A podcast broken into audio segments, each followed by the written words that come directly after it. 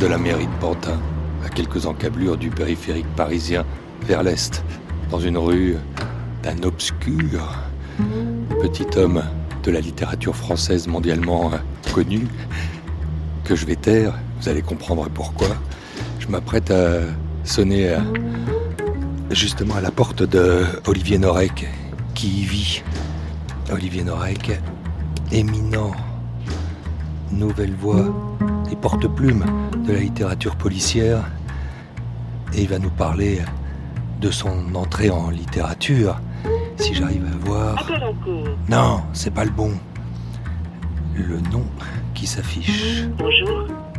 Orange vous informe que le numéro demandé n'est pas attribué. Bon, ça commence mal. Bonjour. Orange vous Ah mais je viens de comprendre pourquoi son nom n'apparaît pas. Je viens de confondre le numéro de la rue. À nouveau, vous allez comprendre pourquoi ça commence comme un polar. Oui, c'est deux numéros plus loin. Et je dégaine cette fois-ci le code que je viens de recevoir sur mon téléphone portable. Premier sas d'entrée. Opération réussie, semble-t-il. Voilà, les noms apparaissent. Petit lame d'oreille. Bonjour, c'est au troisième. C'est Olivier Norek Ouais. Vous êtes cerné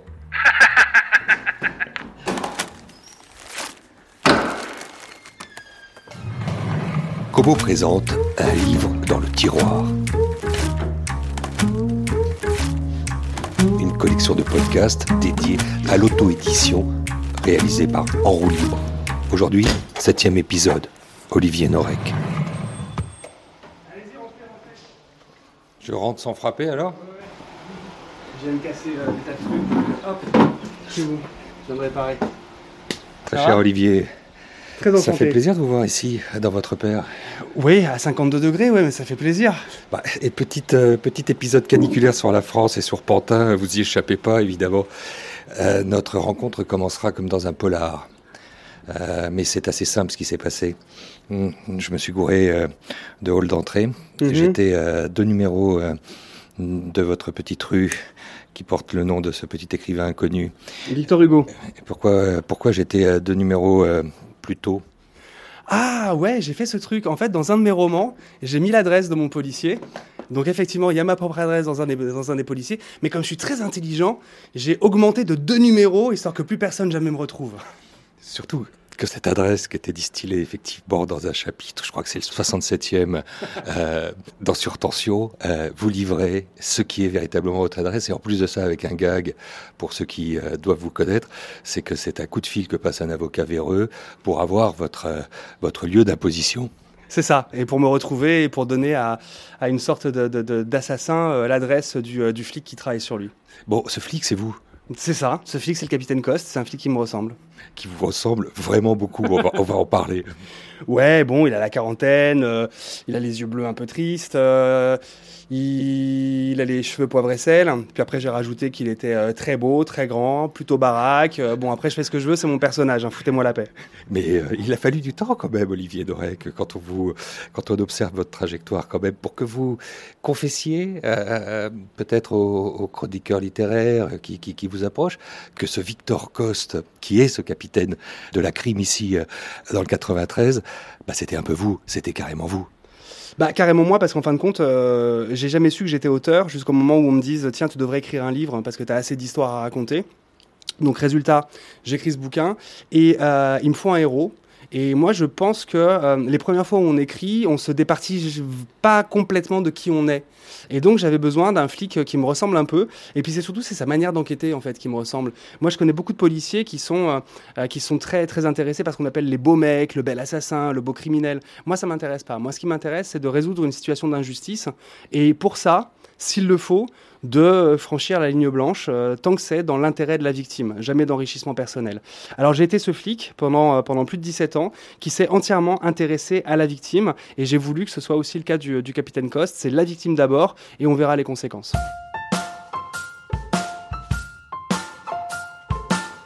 Puis, euh, surtout, Olivier Norel, vous étiez ce flic et vous avez voulu que vos romans policiers, noirs, très noirs, rouges, très rouges, euh, ressemblent à ce que vous aviez vécu.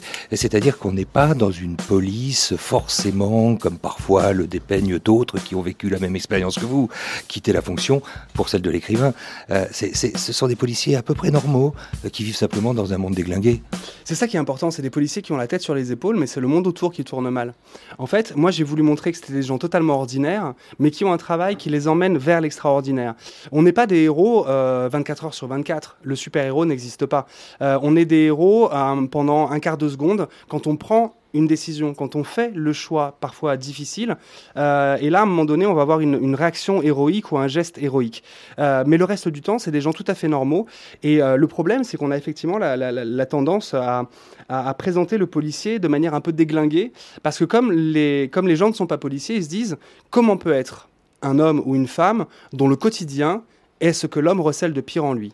Comment peut être une femme dont le quotidien, c'est d'avoir en face de lui l'autre quand il est en cassure, fêlure, euh, quand il est euh, brisé euh, Obligatoirement, il faut que lui aussi, à un moment donné, ça, ça, ça, ça, se reflète sur lui. Donc on en fait des policiers qui sont alcooliques, des policiers qui sont drogués, des policiers qui sont divorcés, des policiers qui vont pas bien, alors que le flic, il doit être sur le terrain H24, il doit prendre les bonnes décisions, il doit assurer. Le flic, il doit avoir en fin de compte une hygiène euh, de marathonien, une hygiène euh, d'astronaute. Euh, un flic qui picole, un flic qui va pas bien, c'est un flic qui va faire une connerie, c'est un flic qui va faire une bavure. Donc en fait, mes flics, ils sont totalement normaux. Et c'est d'ailleurs le grand problème quand on cherche à adapter mes romans à la télé ou au cinéma, on me dit ouais, mais peut-être qu'il pourrait jouer du saxophone, mais peut-être qu'il pourrait être malade, ou peut-être qu'il pourrait boiter, ou peut-être qu'il pourrait, je sais pas quoi, avoir une bosse. Euh, c'est vrai que parfois on trouve que euh, mes héros sont trop simples. Mais en fait, tout ce que je vais leur faire vivre va les révéler. Mais à la base, ce sont des pères de famille, des mères de famille, euh, des gens qui vont bien, des, lecteurs, parce que les flics lisent énormément. ouais, ce sont des, juste des gens normaux avec le, avec le monde qui tourne mal autour, et eux, ils doivent s'adapter. Olivier Norek, alors depuis 2013, vous dégainez euh, tous les ans votre stylo comme une Kalachnikov ou un 9 mm, je ne sais pas, c'est un tir très tendu que vous publiez chez Michel Lafon, évidemment. Et euh, je mets sur la liseuse Kobo votre patronyme, et c'est magique, apparaissent euh, Surface cette année, en 2019, qui a déjà eu le prix Maison de la Presse. Ça veut dire que sous presse, c'est en milliers d'exemplaires que ça va s'imprimer. On va parler de votre succès. Il y a eu Code 93 en 2013, il y a eu Territoire l'année d'après, en 2014, Surtension, qui a eu le prix Quai du Polar, Le Point, en 2016, il y a eu Entre deux mondes, qui a remporté l'étoile du Parisien, le meilleur polar 2017. Euh, ce qui m'intéresse, ce qui nous intéresse, nous, dans cette collection euh, Un livre dans le tiroir, c'est d'aller plus loin. C'est d'aller, peut-être, pour commencer, sur ce geste-là, celui qui vous a aidé à ouvrir la fenêtre euh, celui ou ceux euh, qui vous ont dit allez, on écrit. Il y avait que juste une petite voix intérieure ou d'autres gens qui vous ont poussé à le devenir, à la porter cette plume? C'était un peu plus euh, un peu plus compliqué, un peu plus un peu plus cocasse que ça. la manière dont je suis arrivé à l'écriture, elle, est très amusante, elle me correspond vraiment très bien. moi, j'ai jamais su écrire mais vraiment jamais, parce que j'ai eu 5 sur 20 au bac français. Euh, j'étais incapable de, défendre une opinion, j'étais incapable d'écrire une phrase complète, j'arrivais pas à raconter une histoire, j'arrivais pas à résumer. Euh, la littérature, c'était absolument pas fait pour moi. En fait, j'ai commencé à, à, comprendre que je pouvais écrire quelque chose quand je suis parti en mission humanitaire. Euh, je suis parti en mission humanitaire euh, à 17 ans, euh, en ex-Yougoslavie euh, et puis en Guyane. Et, euh, et c'est surtout en ex-Yougoslavie que j'ai j'ai que j'ai eu peur. C'était pour Pharmaciens sans frontières. C'était pour Pharmaciens sans frontières en 93, en 94, à une époque où donc il y avait une, nouvelle période de guerre euh, dans les Balkans entre Sarajevo, Mostar, et, euh, et donc moi je suis parti là-bas pour apporter des, médicaments et du matériel médical euh, bah, juste après mon baccalauréat, donc j'étais pas encore majeur. et, oui, j'étais trop jeune et puis ce que j'ai vu était trop complexe, trop compliqué, donc je me suis mis à écrire à mes parents. Et là, ma plume filait C'est-à-dire que je réussissais à écrire. Et euh, j'étais en train de découvrir quelque chose qui me sera utile 20 ans plus tard. J'étais en, train de découvrir que je, savais très bien écrire, mais qu'il fallait que, j'écrive sur des choses qui me concernent. Il fallait que je comprenne euh, les odeurs, les couleurs, les textures. Il fallait presque que je vive les choses pour pouvoir les, pour pouvoir les retranscrire. Euh, donc voilà, après ces lettres, je me suis pas remis à l'écriture. La, seule, la, chose que j'avais vue, moi, dans ces missions humanitaires, c'était que je serais heureux et épanoui si je faisais quelque chose, s'il était si c'était dirigé vers l'autre. Si, j'étais dans, dans, l'altruisme, alors peut-être que dans le regard de l'autre, je pouvais trouver une justification à, à, ma propre existence. Le vrai problème, en fait, de tout le monde, c'est est-ce qu'on est utile? À quoi on sert? Et, euh, et, aider l'autre, faire des choses pour l'autre, eh bien, ça vous permet d'avoir dans le regard de l'autre soit un merci, soit une reconnaissance qui vous justifie en fait euh, dans votre dans votre position. J'étais utile, donc j'existais. C'est pour ça qu'après l'émission humanitaire, je suis devenu flic. Je suis devenu flic pendant 17 ans et j'ai complètement oublié cette histoire de euh, d'écriture parce que c'était pas mon univers.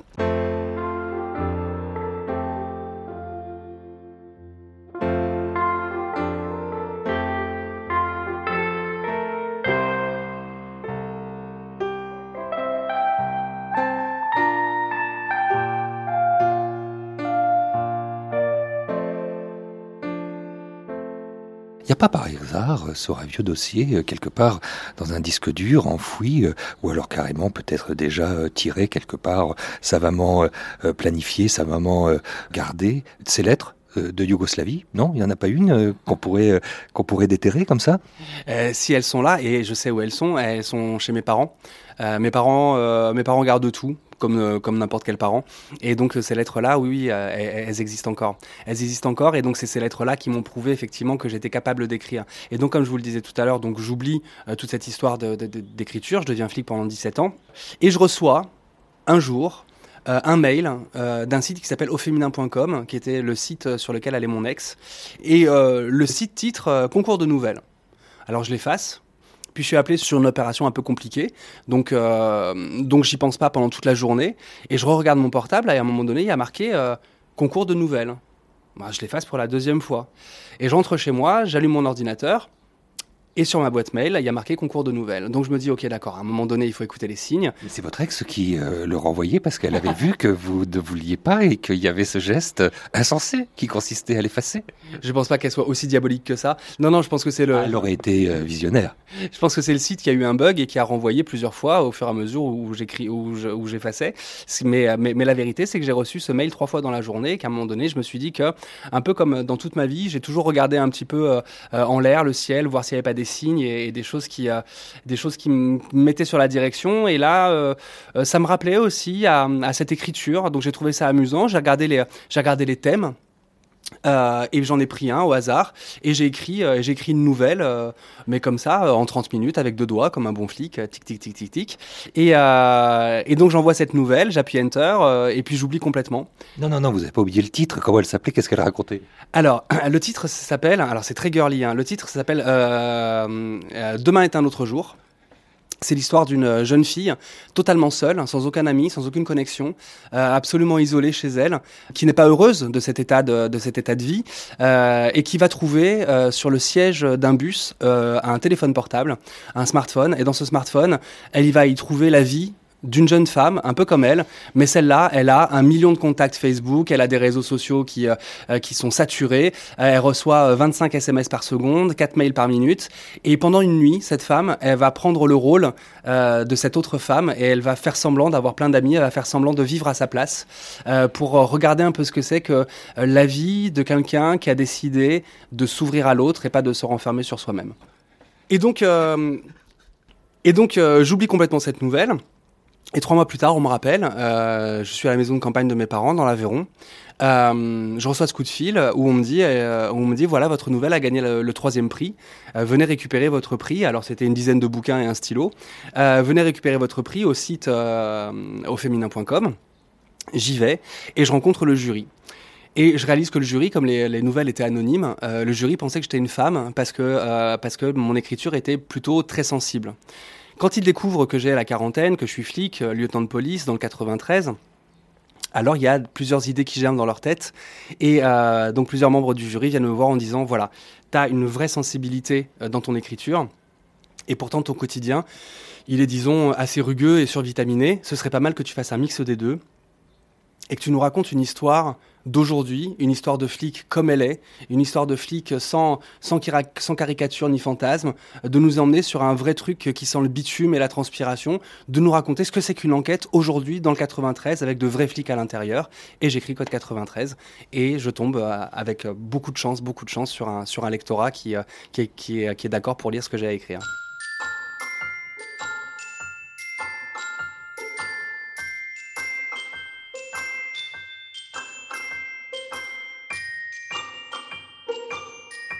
Alors c'est adieu à l'arme de poing à ce 9 mm pour euh, s'emparer du stylo, qui n'est peut-être pas un stylo, mais euh, un écran, un, clavier. Ne soyons pas si romantiques, pas de velours sur fin dans cette affaire. Euh, comment on, on, a aussi et on épouse ce qui va être un autre métier, une autre, une autre posture, une autre attitude? Comment on devient écrivain? Quelle rigueur on s'impose? Qu'est-ce qu'on doit, alors là, comprendre? La rigueur, je l'avais déjà. Et je l'avais déjà parce que je suis quelqu'un qui n'est pas du tout, du tout, du tout rigoureux ou rigoureux. Je suis un, je suis un vrai fumiste. Euh, ça, c'est une certitude. C'est pour ça qu'à un moment donné, euh, quand j'ai eu 13 euh, ans, j'ai dit à mes parents Vous n'êtes pas content de mes notes, je le comprends, mais ce serait peut-être bien d'arrêter de me laisser le choix de travailler, de me laisser le choix de réviser. Mettez-moi en pension. Et là, je vous promets, on va faire des étincelles. Et on a fait des étincelles. Hein. J'ai multiplié par deux toutes mes notes. puis après, j'ai voulu avoir un job et je me suis dit que si je me coûtais que moi, moi, je suis parfaitement capable de passer mes journées à bouquiner ou à regarder la télé sans rien glander. J'aurais fait un magnifique chômeur volontaire que je sais vraiment euh, passer tout mon temps avec moi-même sans chercher autre chose, ça me va très très bien. Euh, donc, je suis devenu flic parce que flic, si t'es pas flic à 100%, t'es pas flic. Et donc, ça m'amenait à travailler comme ça 12 euh, heures par jour, mais j'adorais ça. ça a été la même chose. Hein. J'ai fait l'armée aussi parce que j'ai besoin de cadre. et puis, à un moment donné, on me dit Ok, d'accord, tu vas devenir écrivain, donc maintenant tu fais ce que tu veux de tes journées. J'ai eu tellement peur que je me suis réveillé le lendemain de cette nouvelle, je me suis réveillé à 7 heures du matin, je me suis mis à bosser à 8 heures jusqu'à 20 heures, et en fait ça ne change pas depuis 7 ans, je bosse de 8 heures à 20 heures. Euh, j'ai besoin de cette rigueur parce que je sais que si à un moment donné je lâche la rampe et je fais un peu comme je veux, je vais écrire un livre tous les 5 ans, je vais, euh, voilà, j'ai vraiment vraiment besoin d'être entouré, d'être cadré, et c'est ce que j'ai aussi chez Michel Lafon qui me qui me laisse pas tranquille quand je termine un livre, ils me disent ok d'accord maintenant on travaille sur quoi? C'est quoi le prochain sujet? Qu'est-ce que tu veux aborder? Nous, on est là, nous, on t'accompagne, nous, on te protège, il n'y a aucun souci. Euh, mais voilà, euh, j'ai cette équipe qui me, qui me laisse pas tomber et qui me, qui me rappelle euh, très régulièrement qu'il faut que je travaille, pas que je sorte un bouquin parce qu'ils savent très très bien que, oui, évidemment, mon éditeur adorait que je sorte un, bouquin tous les ans, mais je lui dis, je suis pas prêt, c'est pas terminé. Ça, il l'entend. Mais ce qu'il n'entend pas, c'est non, bah là, ces temps-ci, je glandouille un peu. Non, ça, il, faut travailler, il faut travailler tous les jours. Et c'est ça qui est important. Euh, donc, il accepte qu'un bouquin puisse prendre deux ans, trois ans ou quatre ans, mais, mais il n'accepterait pas que je travaille pas. Et j'ai besoin de ce cadre à ce niveau-ci, euh, quel, conseil vous donneriez à ceux qui nous écoutent pour justement euh, euh, le devenir écrivain ou alors oser quelque chose qui peut paraître parfois insensé pour certains, c'est de justement oser publier ou proposer à quelqu'un ou même l'éditer ou même l'auto-éditer un manuscrit qui est là. Qu'est-ce que qu'est-ce que vous leur diriez? Alors que ce soit de l'édition ou de l'auto-édition, moi je fais pas de différence. La seule différence entre l'édition et l'auto-édition, c'est que dans l'édition, il y a un accompagnement. Et dans l'auto-édition, on se retrouve tout seul tout seul face à son manuscrit. Donc c'est beaucoup plus difficile euh, de sortir quelque chose en auto de sortir quelque chose qui marche en auto-édition. Moi je tiens mon chapeau à ces gens qui n'ont pas besoin de, de toute une équipe autour d'eux euh, pour, pour, pour les accompagner euh, dès à la fin du livre et à la sortie du livre. Moi je leur tire vraiment mon chapeau parce que c'est un boulot de chien. Le conseil que je donne, euh, alors déjà, pour l'instant, moi j'écris du polar. Donc le premier conseil polar que je peux donner, c'est le polar est démocratisé. Le polar appartient à tout le monde, mais attention, pour écrire un polar de flic, il faut être flic. Fred Vargas, elle est ethnologue, elle écrit des, bouquins qui ressemblent à Fred Vargas. Franck Tilliez, lui, il est scientifique, donc il écrit, des il écrit des polars avec un fond scientifique. Moi, je suis flic, donc j'écris des polars purs et durs, bruts, de flic. Vous êtes vous-même, écrivez le polar qui vous ressemble. Et passons à la littérature générale. Vous êtes vous-même. Écrivez le roman qui est déjà tatoué à l'intérieur de vous. Il n'est pas sur votre peau, il n'est pas visible, mais il est déjà tatoué. Vous l'avez déjà dans le ventre, votre histoire. Vous la savez peut-être pas, mais votre histoire, à vous, vous l'avez. Ne racontez pas l'histoire des autres. Racontez votre histoire avec vos mots, avec vos expériences. Je lis beaucoup de manuscrits parce que on m'en envoie pour me demander des, conseils. Pas parce que je suis meilleur, mais parce qu'en fait, dès que vous sortez 3-4 bouquins, vous recevez beaucoup de manuscrits de gens qui vous demandent des conseils. Euh, c'est donc euh, et souvent, je lis des manuscrits de, de, de, de romans policiers qui veulent, qui voudraient être très polar. Et comme les gens ne sont pas policiers, ben, ça tombe un peu à l'eau. Si vous voulez écrire un roman, d'abord, la première chose, c'est quelque chose qui doit vous ressembler. Et si c'est un roman qui ensuite va sur des, euh, sur des terres euh, ou sur des sujets que vous connaissez pas bien, prenez un consultant travailler avec quelqu'un dont c'est le métier, parce que vous allez obligatoirement vous planter. Si c'est pas votre métier, si c'est pas votre ville, alors vous allez raconter des bêtises dans les rues et des bêtises dans la, dans la procédure. Donc voilà, euh, essayez d'être au plus proche de la vérité si vous voulez écrire un roman policier. Après, si c'est un roman personnel, eh bien ce roman, il est déjà dans votre ventre. Euh, donc écrivez vraiment quelque chose qui vous ressemble et surtout, surtout, surtout, écrivez avec la sensibilité et le vocabulaire qui vous ressemblent. La littérature, euh, elle, est, euh, elle, est, elle est multiforme. Il euh, y a des livres qui sont écrits au cordeau, qui sont écrits avec des phrases de 3-4 mots, et c'est une magnifique littérature. Et il y a des livres, je parle de Jules Verne, je parle de Balzac, je parle de Zola, où les phrases font parfois 10-15 lignes, et c'est aussi magnifique. Donc, écoutez-vous parler, écoutez-vous penser, écoutez votre sensibilité pour avoir votre littérature et pas une littérature que vous auriez piqué à quelqu'un d'autre.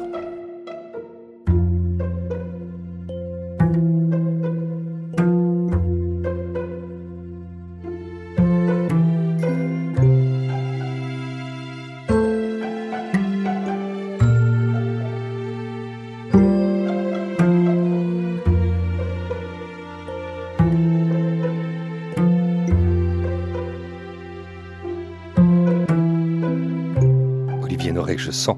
Peut-être que vous avez lu aussi euh, Lettre à un jeune poète de Rilke, mais il y a en ce moment dans votre esprit quelque chose qui se profile, un autre manuscrit qui s'appelle 20 conseils à ne pas à ne pas obligatoirement suivre pour écrire un plus ou moins bon polar. Plus ou moins bon polar. en fait, euh, euh, là, Kobo me contacte et me demande si j'ai pas un petit texte pour parler littérature avec les lecteurs de Kobo il y a effectivement quelque chose que j'avais écrit il y a quelques années pour un magazine espagnol. Euh, il m'avait demandé comment moi j'écrivais des polars. Et donc j'ai trouvé ce titre, 20 euh, conseils à ne pas obligatoirement suivre pour écrire un plus ou moins bon polar, euh, tout simplement pour dire attention, euh, je suis pas légitime pour donner des conseils aux gens pour écrire un polar, et encore moins pour écrire un roman. Mais moi, j'ai une méthode, j'ai une technique, j'ai une manière de faire euh, qui est très très calquée sur les méthodes d'investigation de la police criminelle. C'est comme ça que moi je travaillais. Donc moi j'écris mes romans policiers comme j'enquêtais euh, quand j'étais euh, quand j'étais sur des affaires des affaires criminelles. C'est-à-dire que j'ai j'ai donc un tableau criminel de 2 mètres sur 2 mètres avec mes hypothèses, mes suspects, mes victimes, avec les, les, les, les sujets que j'ai envie d'aborder. ces points-là sont reliés par des flèches, des points d'interrogation, comme dans comme dans le bureau d'un flic ou comme dans l'antre d'un assassin en série qui cherche ses victimes. Euh, une fois que j'ai mon sujet, alors je cherche mes consultants, puisque évidemment, je vais aborder des sujets que je connais pas. Dans mon dernier, dans Surface, je parle euh, d'un village englouti euh, pour, les, euh, pour les nécessités d'un barrage électrique. Et donc, ce, ce barrage électrique a nécessité qu'on inonde une vallée. Et donc, dans cette vallée, il y avait un village. Donc, on inonde un village. Et à la surface du lac va remonter un cadavre. Et il va falloir enquêter, sauf qu'on enquête sous 36 mètres d'eau et des millions de litres d'eau. Donc, il faut aller voir la brigade fluviale de Paris, qui vont nous prêter leurs sonaristes et leurs plongeurs, qui vont enquêter dans une, dans une ville un petit peu une ville fantasmée qui pourrait être un Atlantide, dans une ville sous l'eau. Sauf que là, je me retrouve avec un sujet que je connais absolument pas, c'est comment on enquête sous l'eau et c'est quoi la brigade fluviale. Donc j'y vais j'utilise mes consultants. Donc je vais voir la, la, brigade fluviale et je passe du temps avec eux pour qu'ils me racontent comment on fait. Donc voilà, moi j'ai une manière d'écrire. Ma manière d'écrire, elle est un peu comme ma manière d'enquêter quand j'étais à la crime. Et c'est ces, euh, ces conseils que c'est ces conseils qui me sont propres. En fin de compte, c'est les conseils que je me donne, que je prête euh, au lecteur de Kobo. C'est pas du tout des euh, conseils de regarder comment il faut écrire un livre et regarder comment il faut écrire un polar. J'en ai pas la légitimité parce que j'en ai écrit que 5. mais par contre, en tout cas, c'est les, c'est les conseils que moi je, me donne pour écrire les polars que j'écris moi. Peut-être, euh, Olivier Norek, pouvez-vous dire humblement que vous n'en avez pas la légitimité, sauf que vous avez très vite rencontré ce qu'on appelle le succès. Comment on s'en accommode de devenir un auteur à succès? Est-ce que celui-ci, cet auteur qui a rencontré ses lecteurs, est un auteur plus heureux Le succès d'un livre ne, ne, ne, prévoit pas le succès du prochain. On est toujours sur de l'équilibrisme. Alors si à un moment donné, euh, j'écris un livre et que ce livre fonctionne et que j'ai un prix et que je me dis, ça y est, je suis le meilleur auteur du monde, en fait, c'est là où je vais me casser la gueule. Il faut qu'à chaque fois, je me dise, ok, bravo, pendant deux ans, tu as été bon, pendant deux ans, tu as mouliné, tu as écrit un bon bouquin, ce bouquin a rencontré un succès, profites-en pendant quelques mois, parce qu'il va falloir que tu réécrives un nouveau bouquin, il va falloir que tu reséduises à nouveau ton public. En fait, en fin de compte, et j'aime bien cette idée, mon public, c'est une nana amnésique que je serais obligé de redraguer tous les deux ans. Et tous les deux ans, je fais face à une femme. Cette femme, elle m'a dit je t'aime pendant, pendant, pendant la sortie d'un bouquin. Elle m'a même décerné un prix. Elle m'a dit bah, t'es le meilleur, euh, le meilleur mec que j'ai eu pendant depuis deux ans. Et puis un matin, je me réveille à côté d'elle, je la regarde et je vois dans ses yeux qu'elle sait plus du tout qui je suis. Et il va falloir que je la reséduise. Il va falloir que je retrouve une belle idée, une belle histoire euh, pour. Euh, bah, pour à nouveau avoir ses faveurs, en fait, on peut encore avoir aussi une autre métaphore qui est celle de Sherazade. Euh, tous les soirs, il faut que je raconte une histoire pour pour pour, pour, repousser le moment où je vais le, où, le, où, le, sultan ou le roi va décider de me tuer. Bah, c'est exactement la même chose. Moi, tous les deux ans, il faut que je trouve une nouvelle histoire pour que le public ne m'oublie pas. Et vous savez qu'un un, auteur qui a été oublié par un public, bah, c'est un auteur qui meurt. Olivier Norek, merci. Ah bah, merci à vous, c'était un moment magnifique.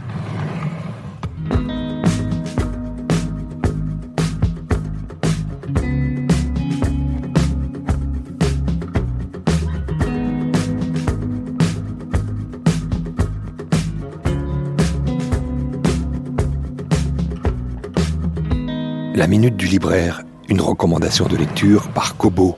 C'était un de ces petits villages où, par souci d'équilibre entre l'offre et la demande, on ne faisait les choses qu'en un seul exemplaire ou pas du tout. Une épicerie, un salon de coiffure, une boulangerie, une boucherie-charcuterie, pas de réparateur de vélo, une bibliothèque qui aurait pu se lire entièrement d'un trait, une école primaire. Pendant des années, on allait désigner avec le ou la tout ce que le village avait à offrir, comme pour parler d'objets personnels que nous pouvions tenir entre le pouce et l'index. Comme si, après avoir longtemps guerroyé contre les grandes villes et les localités avoisinantes, nous avions fait main basse sur des prototypes de boucheries ou d'épiceries pour ensuite les implanter solidement non loin de l'église et de la salle paroissiale, à deux pas de presque tout, à portée de chacun. Les commerçants s'étaient mis dans le ton. Par orgueil ou par facilité, ils n'avaient même pas tenté d'imaginer plus original pour leur affaire que la boucherie ou l'épicerie, abstraction faite de quelques mots inscrits sous l'enseigne d'un nom de famille.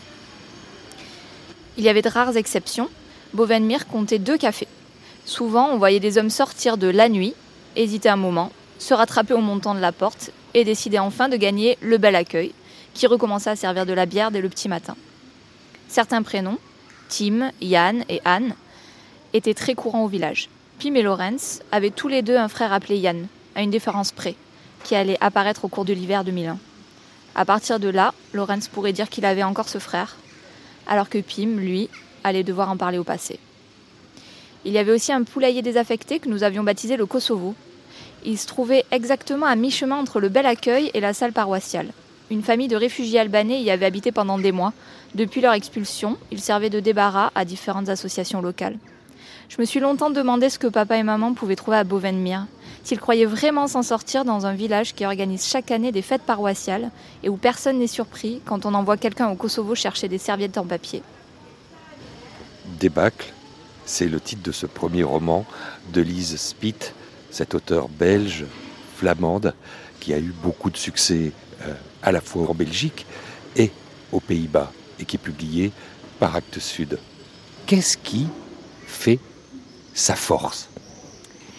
Euh, alors moi j'ai été assez déstabilisée par ce roman. Je pense que sa force c'est ça, c'est qu'il est très déstabilisant. Euh, c'est Lise Spitt, euh, elle a donc sorti ce roman en 2015, elle avait 27 ans. c'est une espèce de d'ange blond avec des grands yeux bleus, on lui donnerait le bon Dieu sans confession. Et elle écrit un roman d'une cruauté et d'une dureté absolument, vraiment ben, c'est vraiment déstabilisant. Moi, j'ai pas d'autres mots. Et je pense que c'est ça qui a aussi beaucoup plu euh, aux gens. Elle, a une, plume vraiment acérée. Elle décrit euh, le monde autour d'elle avec euh, une exactitude, elle sans concession, elle n'épargne rien à personne. c'est d'un cynisme vraiment à toute épreuve. Et en même temps, elle construit une intrigue très complexe où elle, ménage le suspense, euh, vraiment parce qu'il y a une énigme, il y a plusieurs énigmes même dans ce, dans ce roman, et on est complètement happé par cette énigme et, on met un certain temps à comprendre de quoi il s'agit. Et euh, moi j'ai été vraiment impressionnée par la virtuosité de, la construction de son récit. C'est l'histoire d'un été meurtrier. Comment il est possible de le résumer finalement, ce jeu qui va se faire entre, entre ces deux adolescents de sexe masculin et cette, euh, et cette héroïne qui va revenir sur les lieux euh, où s'est passé euh, ce que j'aurais tendance à appeler l'innommable. c'est comment le résumer? Alors en fait, ça commence vraiment par une histoire d'amitié, mais une amitié donc entre trois jeunes jeunes enfants au tout début du récit. Ils ont la particularité d'être nés la même année en 88 et d'avoir été les, trois seules naissances de cette année 88 dans ce petit village de Beauvenmire. Et ça les a unis dès le début parce qu'il était, il était que, il y avait que eux, donc il fallait qu'ils soient amis. Et, euh, et, dès le début, cette amitié, elle est euh, asymétrique parce qu'il y a euh, directement un leader qui est le garçon qui s'appelle Pim et qui exerce une fascination auprès des deux autres, de Laurence et de Eva, la narratrice. Euh, et, donc tous les deux en fait se battent pour son, son attention, se battent pour euh, voilà pour grappiller des, miettes de, son aura euh, voilà de leader. Et, et, plus ils grandissent et plus les tensions commencent à apparaître, les fissures dans cette amitié se, se, sentent de plus en plus. Et Eva étant la seule fille, forcément c'est elle qui est de trop parce que elle n'arrive pas à rivaliser avec ces deux garçons qui ont cette amitié de garçons. Et en fait, euh, à l'été de leurs de leur 14 ans, ça va basculer parce que euh, bah, les hormones faisant, ils sont complètement, euh, ils ont la tête complètement débordée d'émotions. voilà, ils n'arrivent pas trop à gérer tout ça. Et ils créent un jeu diabolique. Enfin, les deux garçons créent un jeu diabolique en se disant, on va, ils vont créer une énigme où euh, des filles pourront poser des questions pour essayer de résoudre l'énigme et chaque argument qui est, euh, chaque indice qui est demandé euh, coûte un vêtement. Et le but évidemment c'est qu'elles n'arrivent pas à trouver et donc qu'elles finissent en sous-vêtements devant eux. Donc jusque-là, c'est vraiment une histoire de garçon. A priori, la jeune Eva n'a rien à voir dans l'histoire, sauf qu'elle se retrouve complice malgré elle parce qu'elle va servir d'arbitre et que c'est elle qui va concevoir l'énigme. Et que comme elle est très douée, elle va concevoir une énigme très très compliquée. Et évidemment, c'est là que ça va commencer à mal tourner. Laura Lugan, avant que vous ne le repériez, que vous nous en parliez pour Kobo, ce livre là-bas a été accueilli euh, de manière euh, étonnante, salué, acclamé par la critique aux Pays-Bas. Oui, c'est vrai. C'était une particularité pour un premier roman d'avoir un tel succès. L'auteur est, belge, mais elle est belge flamande, donc euh, elle parle, elle écrit en néerlandais, elle parle néerlandais. Et c'est vrai que ça faisait très très longtemps qu'un roman, néerlandais, qui plus un premier roman, n'avait pas eu cette couverture médiatique euh, en Belgique et aux Pays-Bas et un tel succès. Et même en France, euh, il s'est vendu, il s'est très bien vendu, aux, je crois aux alentours de 8000 exemplaires, quelque chose comme ça, pour un premier roman néerlandais. Enfin, en langue néerlandaise, c'est pas rien. Et ce n'est pas terminé Non, je pense pas que ce soit terminé. J'espère pas pour elle et j'attends vraiment son prochain parce que euh, c'est vraiment une plume intéressante. Si vous avez aimé ce nouvel épisode d'un livre dans le tiroir, produit par Kobo et réalisé par En roue libre, faites-le savoir, likez et partagez, car la collection qui s'enrichit d'un podcast au début de chaque mois est écoutable à l'infini sur toutes les bonnes applications et plateformes d'agrégation de podcasts, dont Spotify et Apple Podcasts, qui attendent vos étoiles et vos partages. Toute la bibliographie d'Olivier Norek est consultable sur le blog kobowritinglife.fr. Les minutes du libraire sont désormais téléchargeables aussi via notre compte SoundCloud, un livre dans le tiroir. Nous les avons rangés dans une playlist dédiée.